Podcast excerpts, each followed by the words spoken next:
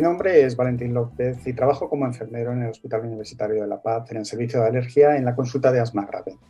Tanto a mi compañero David Díaz como a mí nos gustaría destacar de este encuentro enfermero sobre asma grave los siguientes aspectos. En primer lugar, recalcar el papel de los profesionales de enfermería en el diagnóstico correcto del paciente con asma grave. La realización de técnicas diagnósticas de calidad, como son el feno, la prueba de esputo inducido y la oscilometría de impulsos, permiten completar la visión del paciente respiratorio, definir de manera más precisa su genotipo y a su vez permite identificar el tratamiento más adecuado para cada perfil de paciente.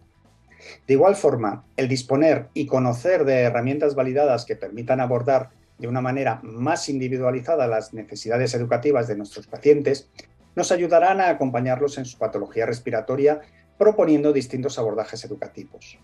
Realizar correctamente las pruebas diagnósticas que el clínico considera pertinente no debe bastarnos como profesionales enfermeros. Debemos entender por qué se realizan e interpretar sus resultados disponiendo de aquellos conocimientos necesarios para poder dar una respuesta rápida ante cualquier acontecimiento adverso que pueda aparecer derivada de las mismas. De la misma forma, utilizar y entender los cuestionarios validados en el manejo del asma, como el TAI, ACT, AQLQ, como herramientas para conocer mejor las características de los pacientes con asma grave que acuden a nuestra consulta, nos aportará un abordaje más individualizado a las necesidades educativas que requieren.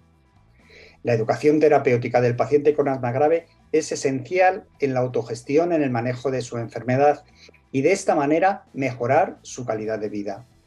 En este sentido, las enfermeras están llamadas a ser una pieza fundamental en este proceso.